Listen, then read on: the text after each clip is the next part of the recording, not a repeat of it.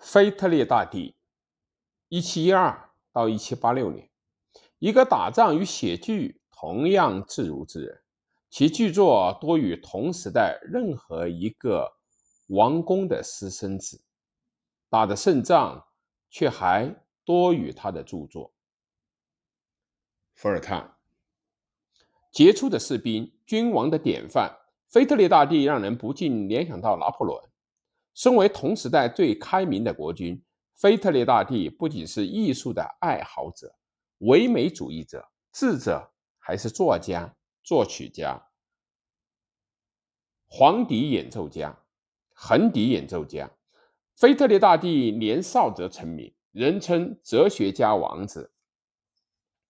而当他在二十八岁继位的时候，这位生性懦弱的王子却变成了。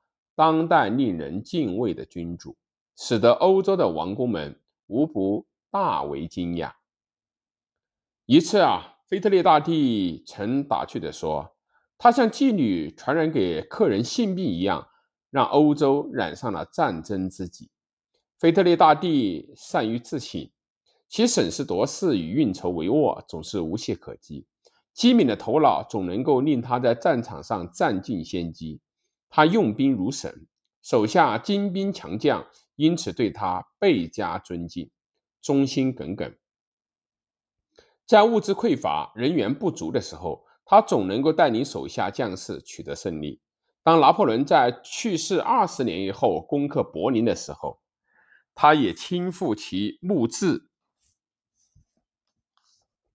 也亲赴其墓致以敬意。拿破仑走入陵园。随即向众将士下令：“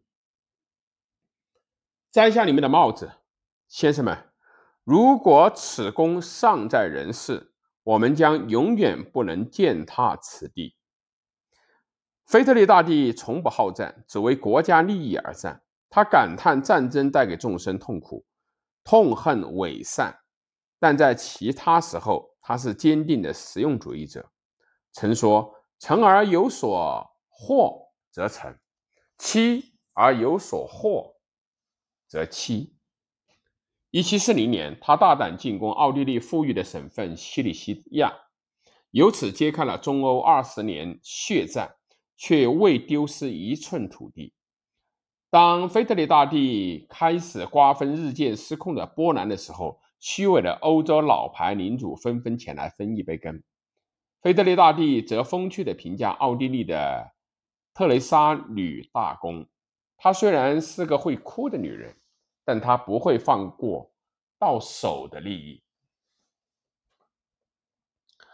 腓特烈大帝拒绝穿着马刺，认为这对马过于残忍。即位之初，他就废止用刑。他在新领土内禁止农奴制，而这个偷面包也可能被判处死刑的年代。他每年签署的死刑执行令不过八到十份。他曾以无法鉴定关系为由，赦免了一对乱伦的妇女。信奉无神论的他，还将宗教宽容政策扩大至普鲁士境内的耶稣会信徒，而当时所有的欧洲领主将竭力将此教徒驱逐出境。作为欧洲开明专制君主的第一人，腓特烈大帝认为自己是国家的仆人，不辞辛劳的工作。他每天强迫自己四点钟起床，并命令仆人在他不愿意起床的时候，把一条冷毛巾扔在他脸上。即便每天闻鸡起舞，他仍没有足够的时间完成计划的事。在自己住满艺术家、作家、音乐家和哲学家的王宫内，他坚持每天练习长笛四次。在晚餐后举行音乐会，长期与众多的哲学家、政治家保持通信，时而作诗，同时不忘治国理政。腓特烈大帝的运气和耐力一样惊人，虽亦灰心，但他拒绝放弃。一七五六年到一七六三年的七年战争期间，他就曾说过：“我的运气会拯救我的。”果不其然，一七六二年。俄国的伊丽莎白女皇逝世，彼得三世的上台带来了外交局面的大转折。普鲁士从战争初期亡国的边缘挺了过来，最终迎来了胜利。腓特烈大帝缺乏安全感，这或许源于他不快乐的童年。他的父亲腓特烈威廉一世对儿子的蔑视出了名。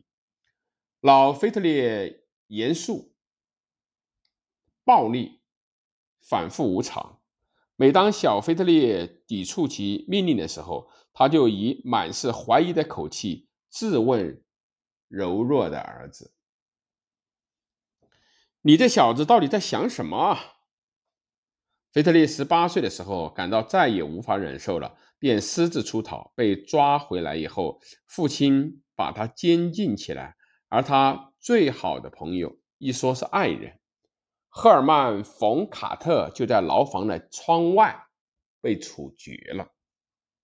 也许普鲁士王国是在辉煌发展起来的，但腓特烈大帝成长的环境却毫无辉煌可言。在他晚年的时候，一位达官贵人在无忧宫遇到了一个老园丁，Sensor Sens San，Sans，Sensorok Summer Place 夏宫，遇到了一个老园丁，与其亲切的交谈。随后，这位贵人被引荐给普鲁士王国国王的时候，他才意识到刚才是国王本人在同他自己谈谈话。腓特烈大帝也有令人反感的一面，这见之于其俏皮话。其管教军队的方式以及其抛弃妻子一事，使人怀疑他的性取向。不时有传言称他与自己的男卫兵有染，而他也确实没有情妇，也许只是性冷淡罢了。他长期与笔友伏尔泰争吵不休，后者在公开发表的文字里面称其为吝啬鬼和暴君。他征战欧洲的同时，却也耗尽了国家的资源。他始终把国家置于第一位的做法，也意味着他永远不可能做到像伏尔泰所希望的那样去开明。一生保守的腓特烈大帝，随着时间的推移，慢慢而变得死板。他也曾以标志性的自嘲口吻说自己活得太长了。